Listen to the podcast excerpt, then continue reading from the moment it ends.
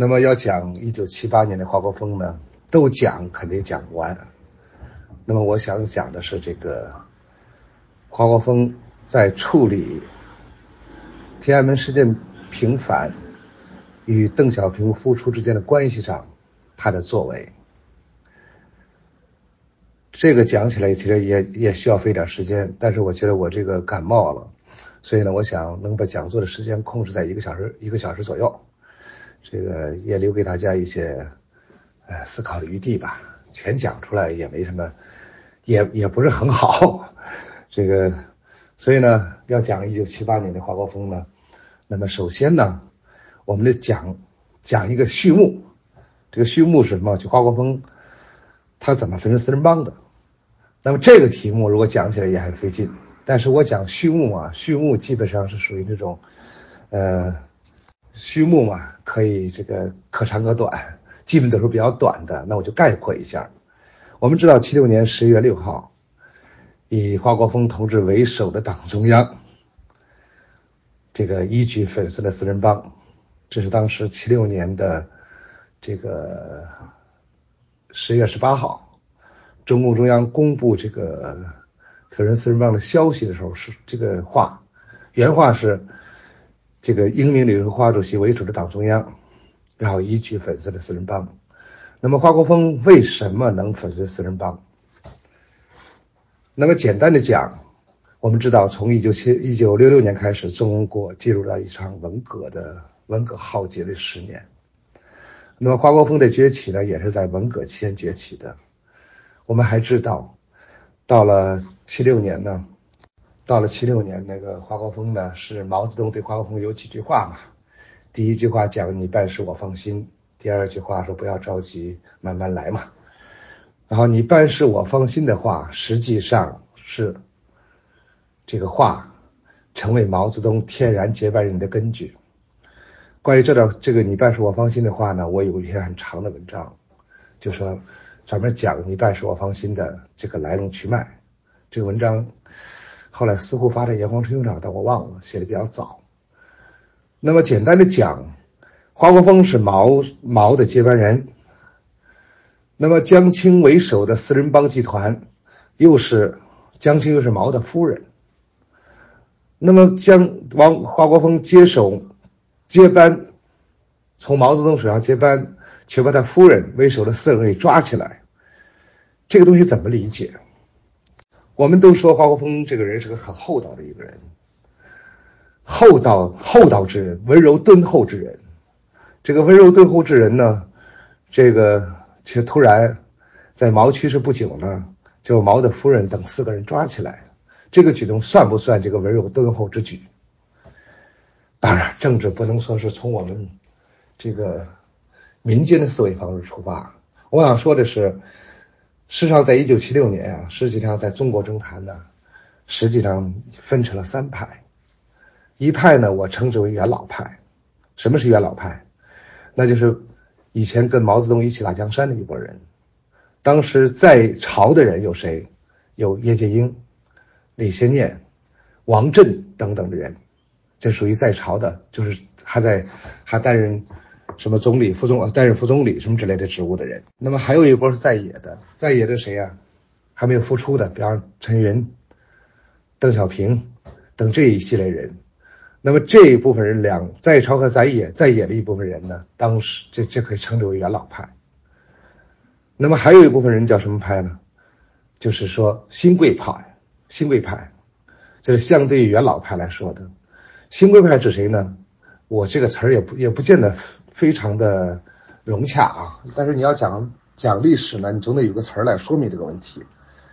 那么新贵派呢，我我觉得就是在文革的文革期间，这个冉冉升起的一些一部分人，比方说华国锋、吴德、陈锡联、陈永贵啊，这这这些人，季登奎。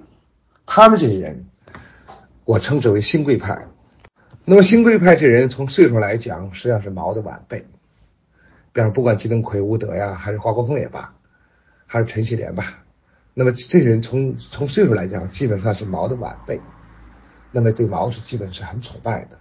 毛对他们也非常好。我们知道文革后期有段时间，毛是非常的注重这个提拔这年轻人，比方华国锋也是，季登奎、吴德、陈锡联都是这样，都是这样的人。所以这些这些人呢，我称之为新贵派。所以新贵派呢，我并并没有褒贬之意，我只是说是从历史事实陈述来讲，给了起这么称呼。那么还有一派是哪派呢？我称之为叫激进派。激进派谁呢？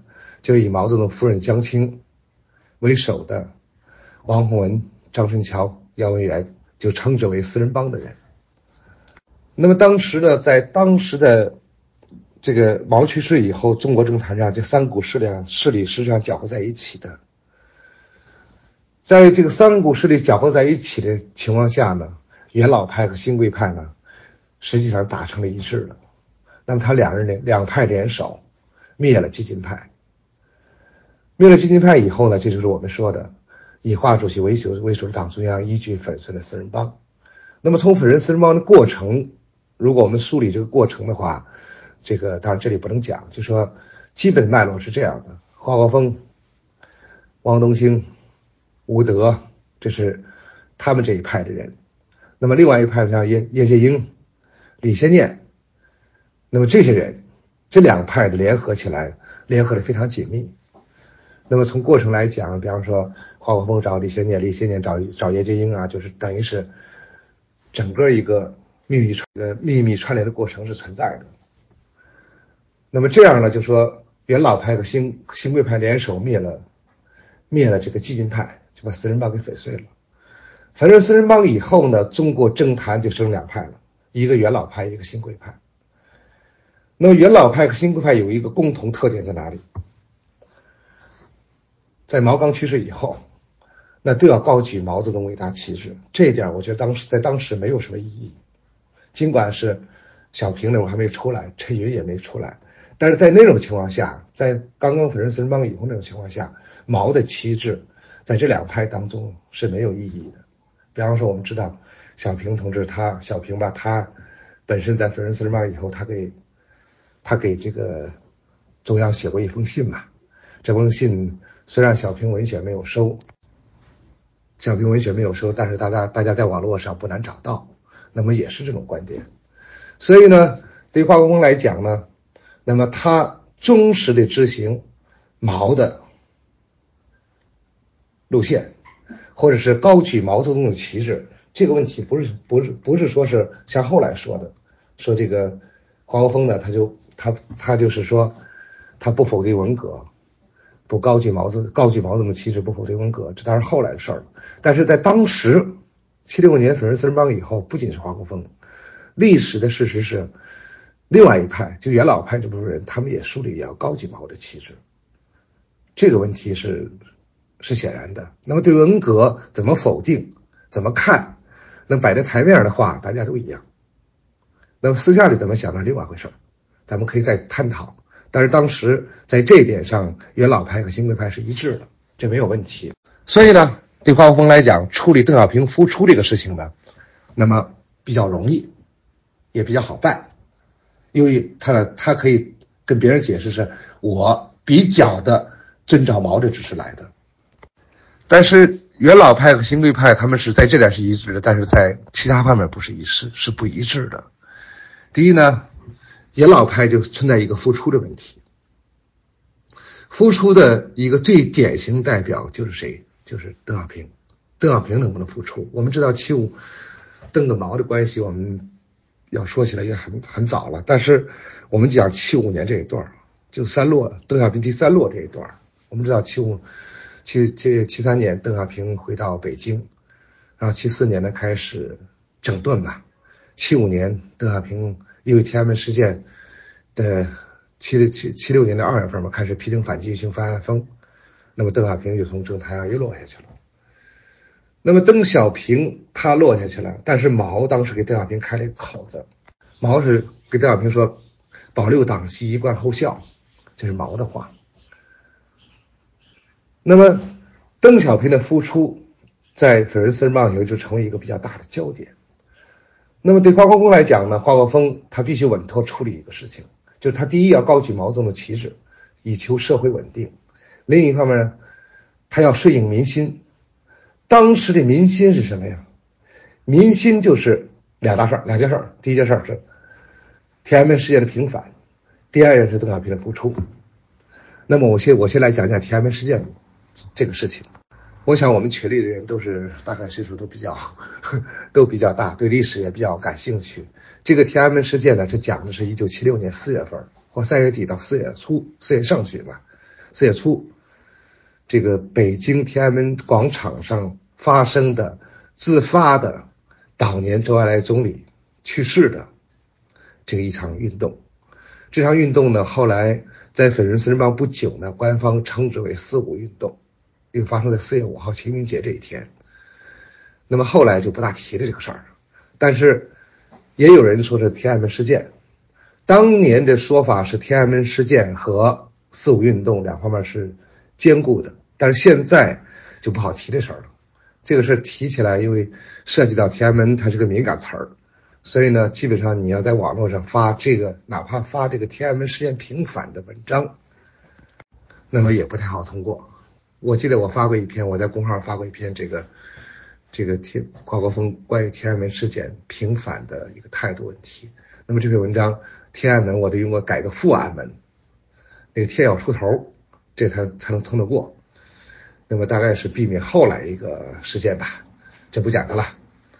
那么天安门事件这个发生呢，就是我刚才讲了，就是因为这个大家悼念周恩来嘛。那么这个悼念周恩来的一个重要的理由是什么呢？是两条，第一条民心，经过十年的文化大革命，从上到下，江湖之高，庙庙堂之高，江湖之远，从上到下，其实大家都有一个心态，不要再折腾了。而现在邓小平下，邓小平七六年二月，邓小邓小平又又又落下去以后呢，很明显的看来是四人帮有掌权的。那么当时人们对四人帮的对四人帮这四个人新贵派他们的感觉和印象是极为极为不好的。那么当年周恩来实际上是借了死人来打活人的。我们现在看一看这个，呃，当年留下的天安门诗抄，还有童怀洲写的天安门事件的，他们很多的诗诗文呢，当时都是对着四人帮来的。但是那那时候。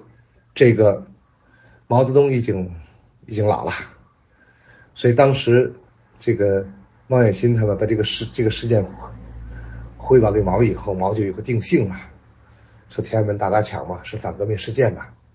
那么这一事件呢，实际上跟邓小平没什么关系。说老实话，邓小平他下台他下了下台以后呢，他除了在这些期间到到北京饭店里过一次发以外，其实他并没有什么跟天安门事件有什么关系。但是呢，当毛泽东把天安门事件定为反革命事件以后呢，他一个重要依据是什么呀？就是他们反映的邓小平是这一事件的黑后台。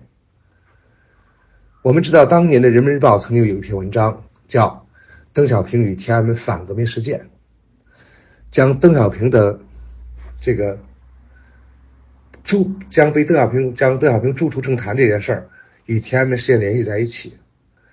那么这样呢？由于人民日报发了文章了，所以在天安门事件被镇压以后呢，从中央到地方，绝大多数人都认为这一事件和邓小平是连在一起的。这是当年分四人帮没粉碎之前人们的印象。但是我刚才讲了，实际上跟邓小平没什么关系。因为当时人民日报发的那那那篇大块文章，天安门事件与邓小平这关系的大块文章，所以粉碎四人帮以后呢，我刚才讲了，人们希望邓小平复出。那么，邓小平复出的先决条件是什么呢？那只有天安门事件获得平反以后，这个邓小平才能复出。可是，无论是批邓，当年批就是七五年、七六年批邓小平，还是天安门事件的定性，都和华国锋有直接的联系。这个事情就就摆在华国锋面前了。我们知道，批邓反击情范安峰啊，是在一九七六年二月二月份，华国锋呢是是前台的主持者。这一年的二月二十五日呢，中中央召召集各省市自治区和各大军区负责人会议，传达毛泽东在一九七五年十月到一九七六年二月关于批登反击右倾翻案风的言论或指示吧。华国锋呢代表党中央在会上讲话，他说：“按照中央的精神，要深入揭发批判邓小平同志的修正主义错误路线。”那么这个这次会议以后呢，就打招呼会议吧。这次会议以后呢，会议形成的文件引发了毛泽东指示和华国锋的讲话。这样那个批登反击右倾翻案风啊，这个问题在全党全国正式公开了。那么天安门事件呢，刚才讲了，从一九七六年三月开始，到后来定性，这个华国锋，那同样的华国锋也脱不了关系。四月五号和六号，这个政治局两次会议啊，然后呢要定性这个天安门事件是反革命暴乱性质的事件。这两次会议呢，都是华华国锋主持的。那么毛的定性呢，也是在这个会上传达的。所以呢，说到底，天安门事件定性跟华国锋也是一致的。那么粉碎四人帮以后呢，这个华国锋英明领袖这个桂冠戴上了。然后同时呢，全国的他这个权力，就三个权力都集中在一起了。党政军三大权力集中在一起，他这个权力比毛那会儿还厉害啊，或者跟毛能能相比的，这很了不得的。所以当时华国锋又又又是一名领袖，全国又开始宣传华国锋的这个英明领袖的光辉形象。英明领袖是什么形象呢？是是不出错的形象，是吧？那好了，那既然华国锋给被被抬到英明领袖的形象，那他就不会出错。这是我们一般的官场思维。那么你想他，如果他一上台，一戴上英明领袖的桂冠，就让他立刻让邓小平复出和为天安门事件平反，怎么想也不会那么现实的。如果华国锋要这么做的话，华国锋必须向全国人民说：“我有错误，这个事件当年是我定性的，或者我根据毛的意见定性的，或者我主持定性的。”那华国锋如果这么说的话，人们会这么想：哎，你有这样的错误，你英明领袖还还能怎么英明？怎么还能还能算英明呢？那华国锋也可以选择一个做法，什么做法呢？他可以把这些错误统统推给毛，推给毛泽东，说当年是毛泽东定性的，我来负责执行执行的，来维持自己的英明领袖形象。但是这就是要说到华国锋这个比较敦厚了。那么他呢？他又不想把这些事推到毛身上，是历史事实本身也不是全全是毛的毛毛的责任，所以呢，这样华国锋就非常非常难，上上下下的呼声，他不能漠视，他要解决这个问题，那怎么解决呢？用我们现在用我们戏就是舞台剧的话讲，怎一个难字了得呀，是不是？所以，但是再难，华国锋也要处理这些事情。他不处理这些事情的话，那么整个的元老派这关都过不去。其实当年啊，华国锋他对这些事情处理上啊，他本身也有他的想法。当然，他显然知道邓小平应该复出，天安门事件这个事情呢也应该平反。但是呢，两件事同朝同同时做，刚才讲了，他做不了。所以呢。在这种情况下，黄峰采取什么方式呢？采取先易后难的常态处理方式。那就说，邓小平复出和天安门事件平反这两件事来说，解决前一件，也就是邓小平复出这件事情，比后一件，天安门事件平反这个事情要容易得多。为什么容易？因为这有毛的指示在在先。我们知道，邓小平被毛定性，或者是。这个让他第三次中坛政坛跌落是哪天呢？四月七号，一九七六年四月七号，毛泽东对邓有个批示说，开除一切一切职务，但是留下一个尾巴，叫保留党籍，以观后效。这一条很重要的，保留党籍，以观后效，那就说是邓小平还在党内的人，尽管没什么职务了，什么叫一贯后效？就如果他要是说改好了，他还可以再出来。那么华国锋呢，利用毛这一条，他可以为邓小平复出呢，来拿这条来做文章。天安门事件呢，毛的定性是没有余地的。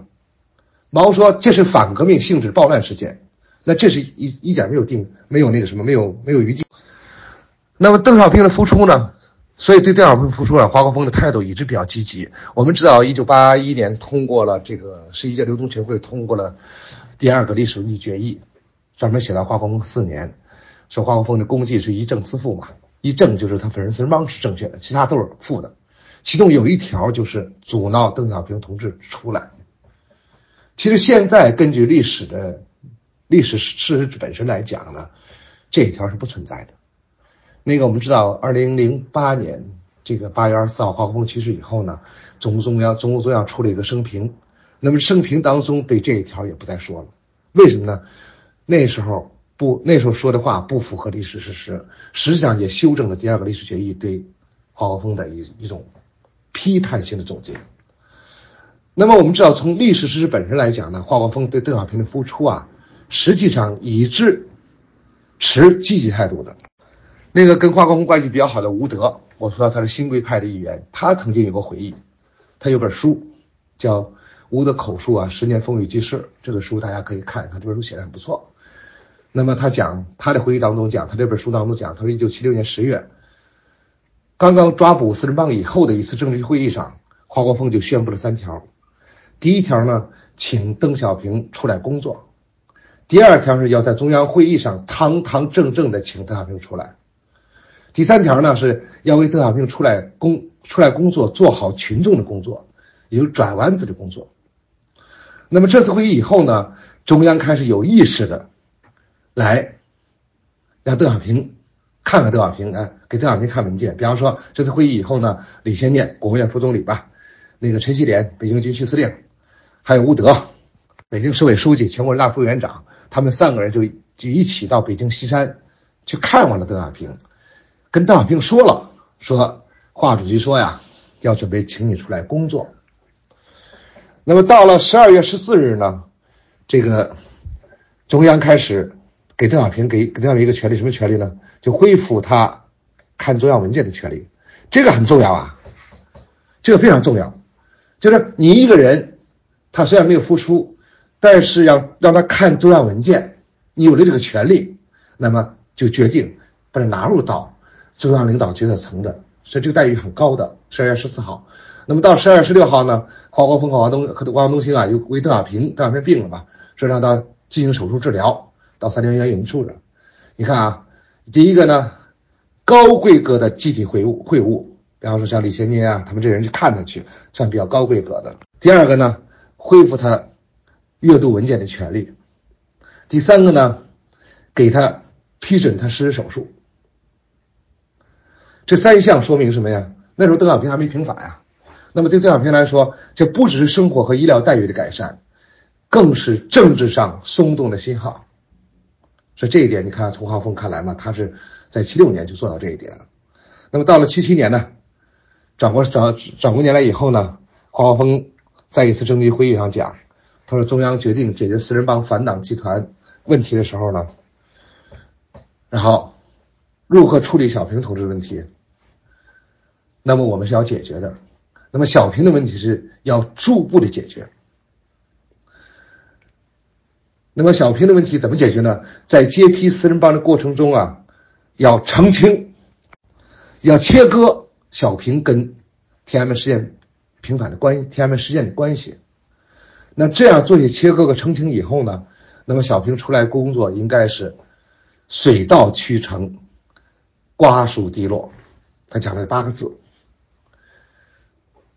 然后呢，到了三月十四号呢，华国锋在中央工作会议上也跟大家讲，说中央在决定解决四人帮反党集团问题的时候，认为邓小平同志的问题应该正确的解决，但是要有个步骤。要有个过程，那么不管是怎么说吧，不管是哪个步骤哪个过程，那么这些材料表明啊，最晚到了一九七七年初，华国锋那么已经主张邓小平复出，那么邓小平重新复出的也只是个时间问题了。那么华国锋为什么要讲到这个这个水到渠成、瓜熟蒂落这这华国锋为什么要讲到那个水到渠成、瓜熟蒂落这四个这八个字呢？他是这样解释：他说现在有人不主张这样搞，主张打到打到四人帮以后呢，小平马上出来工作，哎，可能要上四人帮一个大当。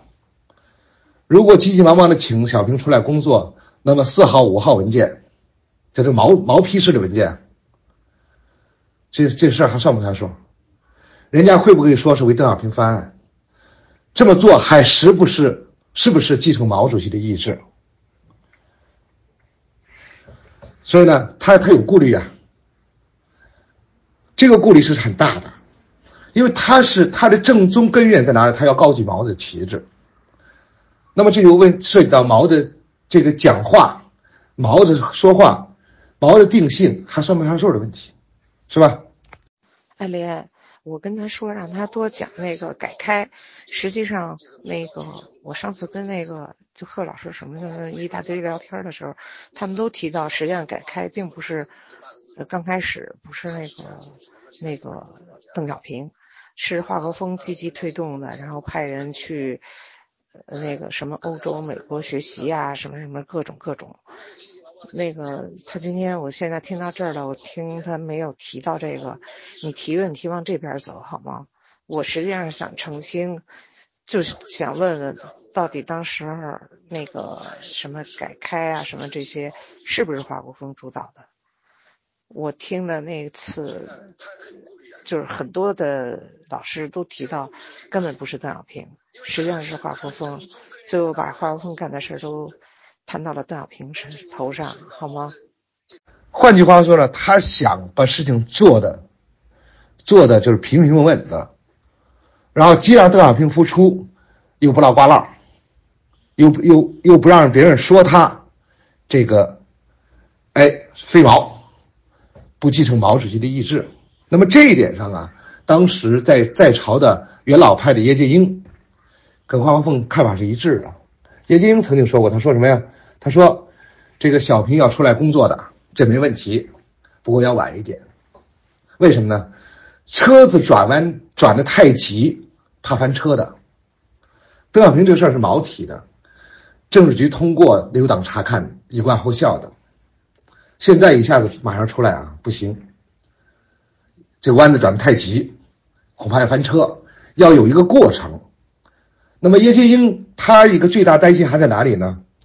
担心粉碎四人帮这件事情，我们知道粉碎四人帮，我们讲是华国锋一举粉碎了四人帮，实际上叶剑英的贡献和作用非常之大，但是叶剑英把功劳全部推出去了，为什么推出去了？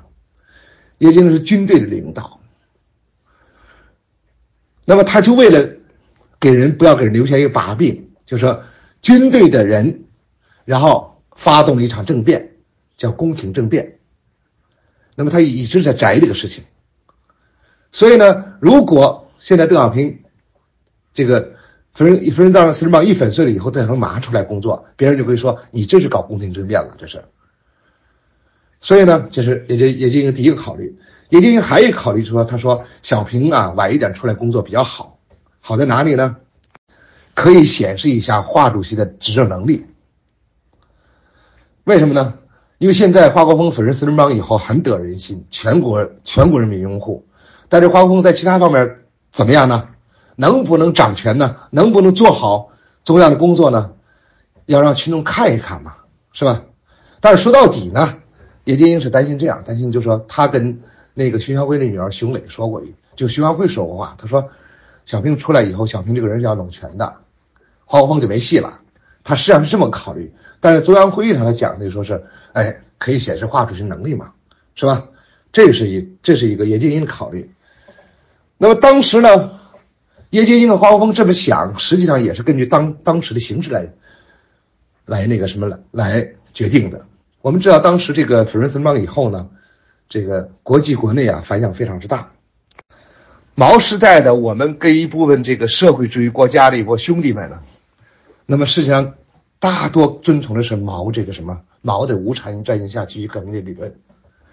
那么现在呢，毛一去世，黄国锋就把毛的夫人为首的人抓起来以后呢，那么海外就很多报纸来非议说，那么华国锋要搞非毛化。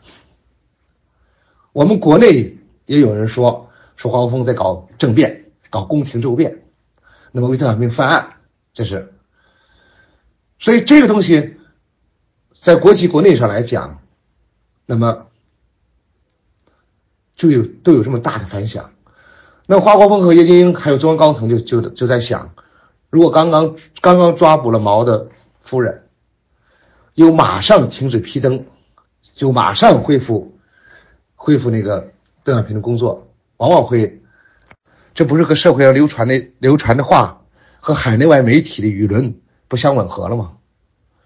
那么这一吻合的话呢，那么会引发很多议论，说华华国锋为首大中央是背离毛背离毛主席意志的，那么这个非议多呢，就会威胁以华国锋为为核心为核心的。党中央的权力的稳固和国内政局的稳定，这是华国锋和叶剑英他们这么考虑的。那么，这个考虑对还是不对？那么我这里不做评价，咱们大家可以自己考虑。啊，那么所以呢，因为这个考虑呢，那华国锋和叶剑英啊，他们这边一方面在准备邓小平复出，另一方面还是公开维持批批判批邓的口号。那么你维持了批邓的口号呢，实际上也就维持了天安门事件是反革命事件的定性。但是当时的形势不一样，形势不一样在哪里呢？不好意思，刚才咳嗽了一下啊。形势不一样就在哪里呢？因为当时我刚才讲了元老派和新贵派，这个现在就是华国锋粉碎四人帮以后，基本新贵派在掌权。比方说华国锋、汪东兴、吴德、季登奎、李先念，就这些人，还有不是不是李先念，就是那个谁，呃，季登奎他们这些人在掌权。那么元老派是强烈想出来工作的，那么这一点呢，在中央高层有强烈的反应。那么这个反应怎么办？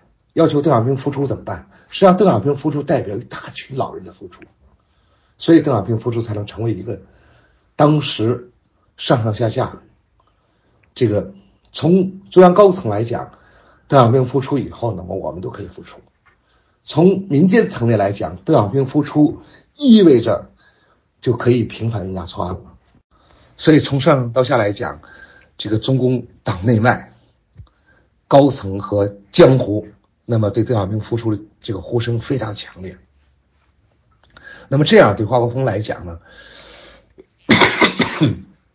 那么他也必须在积极稳妥的同时，还要加快步伐。所以呢。那在一九七七年一月召开召开的一次中央党政军负责人会议上呢，这个华国锋打算在这次会议上向高级干部交个底儿。但是这次会议后来没有交底儿，并没有交底儿。那么当时说这个，他本来想在会议上交底儿以后呢，就是告诉大家我们怎么样想要邓小平复出。但是后来这次会议呢，推迟了，这次会议推迟了，那么这个交底儿没有成功。那么这是偶然的推迟。并不意味着华国锋他他不想，我刚才讲了，到十二月七六七七年的一月初嘛，他就想那么做了已经。那么到了一九七七年春天呢，这个三月份呢，中央召开工作会议。那么华国锋呢，还继续坚持邓小平复出，这也就没问题，要逐步的复出。那么他同时他解释，怎么解释呢？他说现在已经查明有那么一小撮反革命分子。他们反革命的策略是先打着让邓小平同志出来工作的旗号，迫使中央表态，然后攻击我们违背毛主席意志，从而煽动推翻党中央，保王洪文上台，为四人帮翻案。那么他这个他是这么这么考虑的。所以如果我们急急忙忙让小平出来工作的话，就可能上街阶级人当，就可能把揭批四人帮这个斗争大局搞乱。那么这样我们中央会会有所被动。啊，那么他解释完了以后呢，他又宣布，他说：“四人帮对邓小平的，四人帮强加给邓小平的一切污蔑不实之词，都应该推倒。比方说，他们污蔑邓小平同志是天安门事件的总后台。那么经过调查呢，邓小平根本没有插手天安门事件，啊，这所以这个，这个，这个是错误的。”所以，他现在虽然我们我们要经过党的十届三中全会、党的十次代表大会正式做出决定，让小平同志出来工作。但是呢，现在小平同志，我们大的事情都现在已经给他商量了。所以这样，到了一九七七年的五月三号呢，中共中央向全党转发了邓小平两封信。为什么转发这两封信呢？实际上是向全党打个招呼。这中央的一个决策是打打招呼。我前面提到那封信呢，就是其中的一封之一。那么到了又为了因为七月份要召开召开世界三召开世界三中全会，所以要给这个打个招呼。那么现在我们把邓小平复出这个事情先放一边儿，我们再讲天安门事件平反、天安门事件的问题。我刚才讲了，邓小平复出和天安门事件这两个事儿是连在一起的。那么华国锋采取的方式是先易后难。但是你不管怎么先易后难，这两件事情本身是连在一起的。那么华国锋他对邓小平复出，他是个积积极态度的。那么对天安门事件平反呢？华国锋什么态度呢？他想慢慢淡化，淡化到一定份上以后呢再说。比方说，我们知道十月六号粉碎四人帮，那么到了十月二十六号呢，华国锋就给中央宣传口负责人下了指示说。说天安门事件这个事儿啊，要避开不说，不要再说这个事儿了，可以避开，啊，这个避开不说嘛，就免得别人再提这个事儿。那么这个华国锋这句话说明他知道天安门事件这个事儿啊是要平反的，这是个冤案，这没有问题。但是从执政角度来讲呢，他告诉新闻口的时候你不要不要说这个事儿了。那么同时呢，他又跟新闻口说了一句话，这句话后来被在。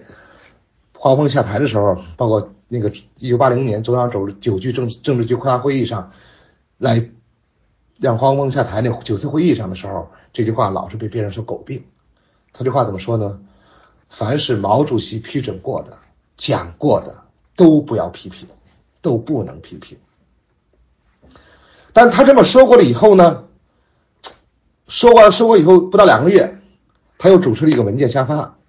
这文件怎么说呢？十二月五号，五号中中中央发发出一个通知，说是在天安门事件过程当中，犯纯属反对四人帮的人，已被捕的，应该给予释放；已经立案的，给予销案；正在审查的，解除审查；已判刑的，取消刑刑期，予以释放。在这个事件当中，给予党籍、团级处分的，全部撤销，就很就暗暗的释放了，在这一事件当中，就四五四五事件当中被被捕的一部分民众。我身边的朋友好几个都是这个，当时这个 天安门事件这个当中被被抓起来。比方说，我们知道著名学者杨奎松，他就是当时在天安门事件被被弄起来的啊，这是咱们都知道的学者。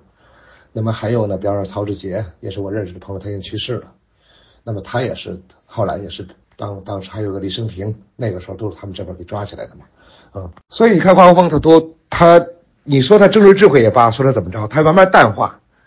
那么口头上讲这个事要避开不说，凡是毛主席讲过、批准过的，要都不能批评。但是另一方面，他又他又发了通知。对这个事件参与者，该释放的释放，该平反的平反，该销案的销案，如何如何说，就是这样。那么，这个事件就是这是他的态度。那么我们知道，这个事件发生在一九七七年的四月五四月五日，或者我说从三月三十三号开始的，到四月六七号，四月五号结束的。那么到了一九七七年的一月，我们知道周恩来是一月八号去世的嘛。那么到了一九七七年一月，正好是周恩来逝世一周年。那么这个在这个一月六号，就是一周年到来前两天，那么中共中央政治局召开一个会议，又谈到了天安门事件。这是华国锋又谈到了天安门事件。华国锋在会上说：“啊说这个这个事件啊，他是受到四人帮压制的，这个事件是压出来的，啊，所以这个事情呢，现在天安门广场又有人在到悼念总理。”什么贴大字报啊，送画圈啊，什么之类的。那么别人反映这个事情，那华国锋态度就说说，那悼念总理让他们贴去，让他们送去。他说有些不同看法不要紧，这个要引导，不要再镇压了，不要再像七六年一年以前那样镇压了，不能这么做了。他这他是这么说，所以七六年的七七年的一月份，后来通怀洲他们这个写这个这个事件的时候，他们把一月份叫一月抗争。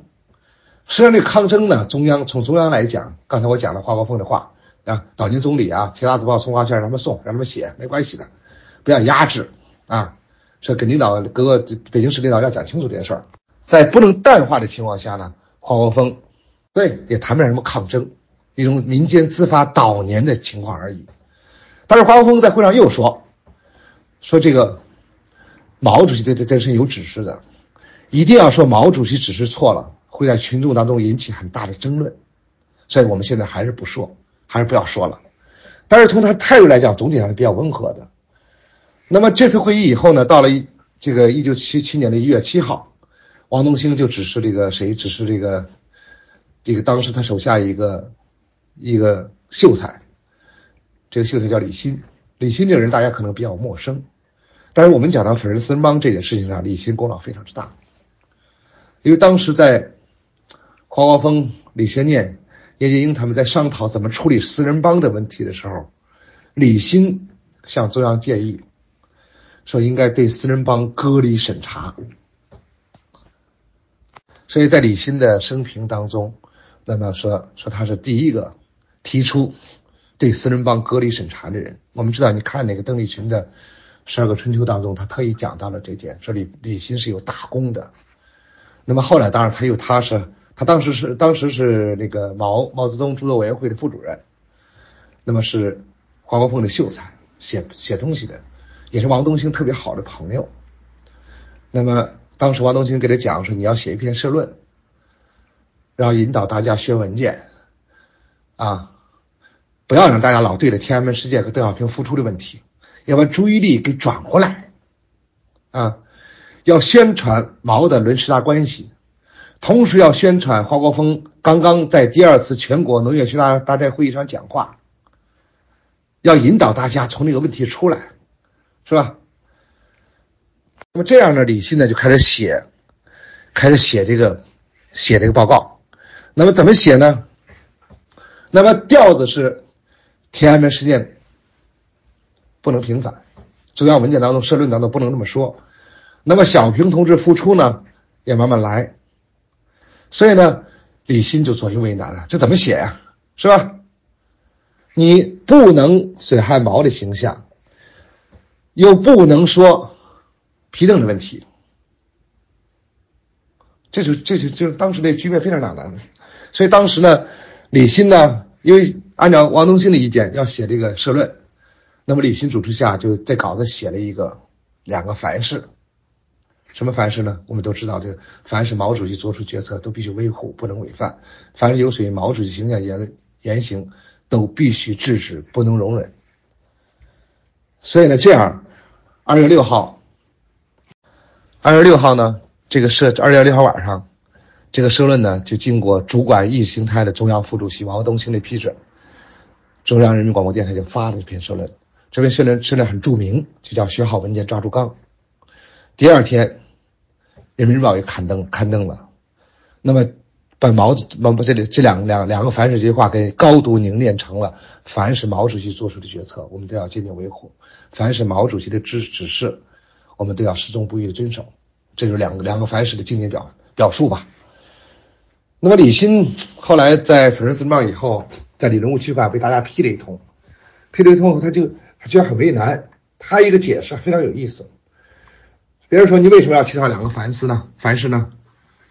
那他说：“嗨，在起草过程当中，其实最难处理的，在当时的情况下，你既要稳定局势，又要高举毛主席旗帜，不能讲毛主席有错误，又不能提批邓反击群反安风，要讲清楚小平出来工作是必须的、正确、正确的，啊。”所以你这个起草工作十分艰难，怎么说也说不圆满啊，是吧？尽管这个两个凡是后来有人传是针对邓小平复出的，其实不是，他想李新的话，想把这话说说圆了，你说不圆嘛，是不是？所以他这个起草就所以按照两个凡是出来的嘛。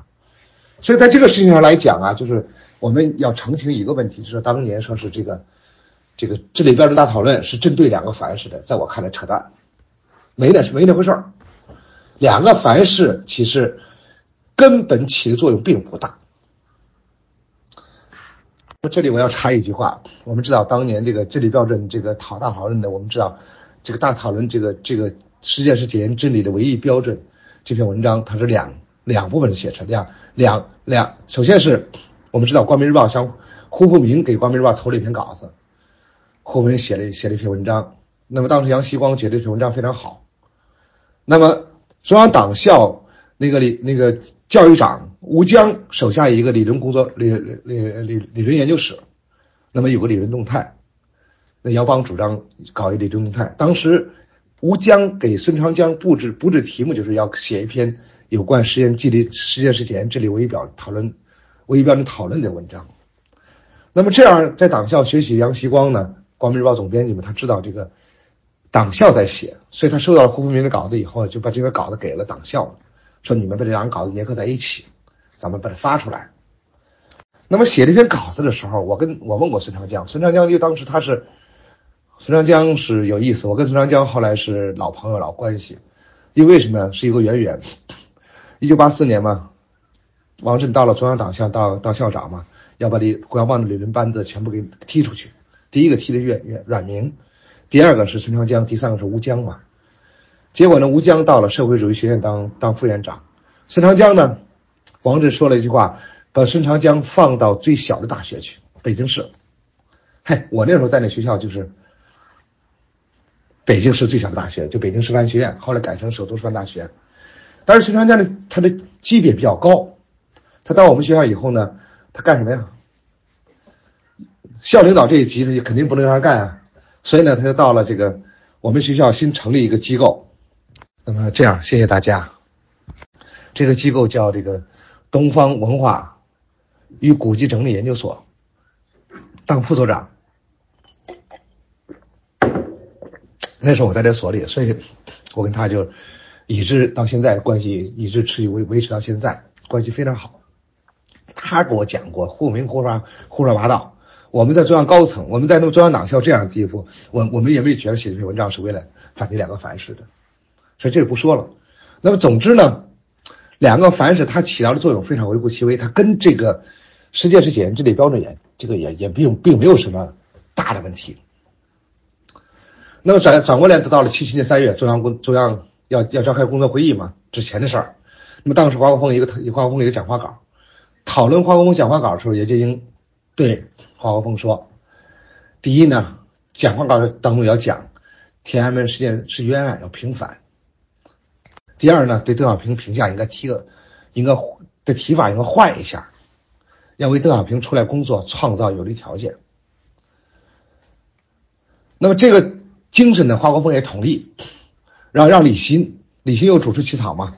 李新呢，好也是这样，在在第一稿当中呢，实际上去掉了。”天安门事件反革命事件，反革命的这三个字儿，但是到最后呢，这个还是加上这句话，这是李新后来被人家这个所批判的一个重要原因，因为他最后定稿嘛，李新还是加上了天安门是反革命事件定性嘛，所以这个这个到了七七年这个中央工作会议开的时候呢，这个中央文件不说，但是开会的元老派人开始发难了。这个元老派代表人物谁啊？陈云，因为陈云他是以前的文革，文革以前，文革以前陈云是中共中央副主席，那么他他的资历比邓小平又老，所以在中央工作会议上，邓小平呢，不是陈云呢，他专门讲话，讲到了我对他对天安门事件的看法。他说：第一，当时绝大多数群众是为了悼念周总理的。第二，尤其是关心周恩来同志逝世以后党的接班人是谁。第三，至于混在群众中的坏人是极少数。第四，需要查一下四人帮是否插手，是否有诡计。他说，邓小平与天安门事件是无关了。说，我听说中央有些同志提出让小平重新参加党中央领导工作是完全正确的，完全必要的，我坚决拥护。那么当时王震呢，王震也是元老派的一员，而且非常活跃的一文革后期非常活跃的一个人。那么他非常赞成这陈云的意见，他说呀，天安门事件是反对四人帮的强大的抗议运动，是我们民族的骄傲。谁要不承认天安门事件是的主本本质和主流，谁就在替四人帮辩护。王王震是大炮嘛，所以他讲话当中这个话就这样，不对着华国锋来的嘛。那么这个讲话嘛，王震和陈云的讲话嘛，当然简报上没有登。就不登他们俩简报，所以呢，在这次会议上呢，那么华国锋说呀，他说最近一个时期啊，就是党内和群众、党内啊、党内外啊，为了小小平复出和天安门的问题有不少议论。他说在这些问题上，我们要站得高一些，看得远一些，要有个根本立足点。就不要在这些事情再争论了，该平反我们已经平反了，小平同志也也。已经开始要让他工作了，是吧？那实际上这次中央工作会议以后，小平已经复出了，已经复出了，已经就是小平已经已经出来工作了。那么天安门事件这个事情啊，那么就先先不要说了，不要在这个问题再争论了。小平已经复出了，不要争论这些事情了。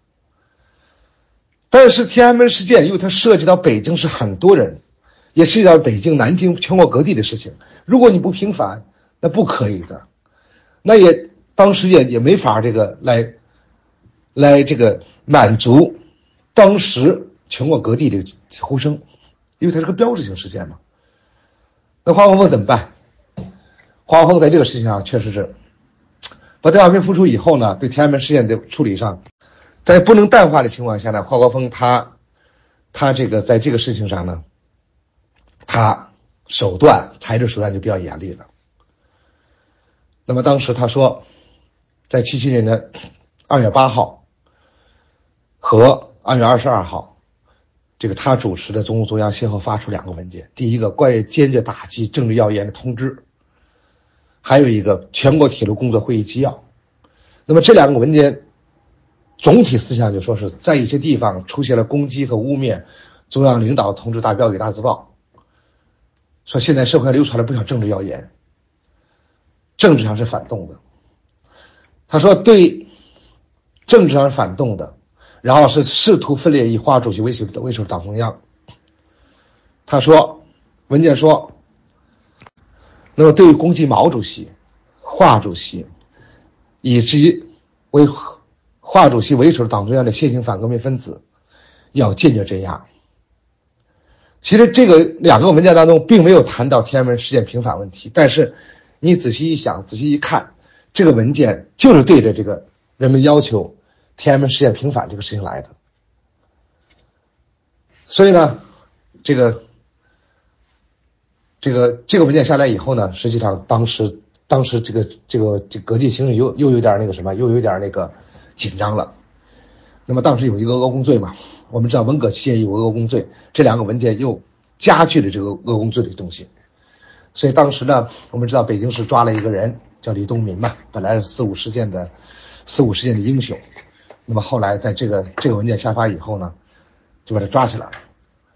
那么当时也是抓了不少人。这华国锋，这个他做了一件比较错的事情。但是你再这么压，天安门事件是，我们知道刚才说了，他是他是正义，他符合民心的，你不平反。这个事情就说不过去。那么当时我们知道有部话剧叫《于无声处》，就上海热锅炉厂的一个一个职工叫宗福先，他写了一部话剧，然后《于无声处》嘛，就讲了天安门事件事件的发生的事情，具体我就不说了。那么这个《于无声处》话剧在上海演了半天，那么当时呢，这个这个胡乔木呢。就把这话剧调到北京来，完了演出。那么当时中央对天安门事件还是在压制，但是这个部这部话剧是民间的文学当中对天安门事件的一个肯定。那么胡乔木把这个这个话剧调到北京来，然后在首都剧场演出。这个作者钟福先呢是个业余作者，后来当然他也没写什么作品，这个是算不算不上什么著名作家，但是当时因为他写这个作品呢，适应了当时民众的呼声，所以当时胡小木把弄上来以后，他做一个小小后生嘛，受到了什么曹禺啊这些这些这些大家的接见，那钟福仙有点他妈的有点这个受宠若惊了嘛，所以在首都机场演的时候，这个并不是这个剧有多好，是因为这个剧它的主题符合了当时的心理，当时人们的反应。那么这是一方面，还有一方面，我们知道，在当时在，在粉碎四人帮以后呢，当时在那个四五事件当中，有一个著名的群体，就北京第二外国外国学外国语学院有十几个人，他们组成一个群体，以白朗他们为首的一个一个群体。这个群体，那么它有个笔名叫同怀周，就怀念周恩来嘛。用这个笔名，他们把天安门广场广场上当中四三月份、四月份这些诗词。还有七七年一月抗争过程当中的诗词，全部抄下来了，变印了革命诗抄。那么当时呢，这革命诗抄怎能只能非法出非法印刷，没有出版社，没有什么之类的，只能自己印刷，所以他印刷了不少东西。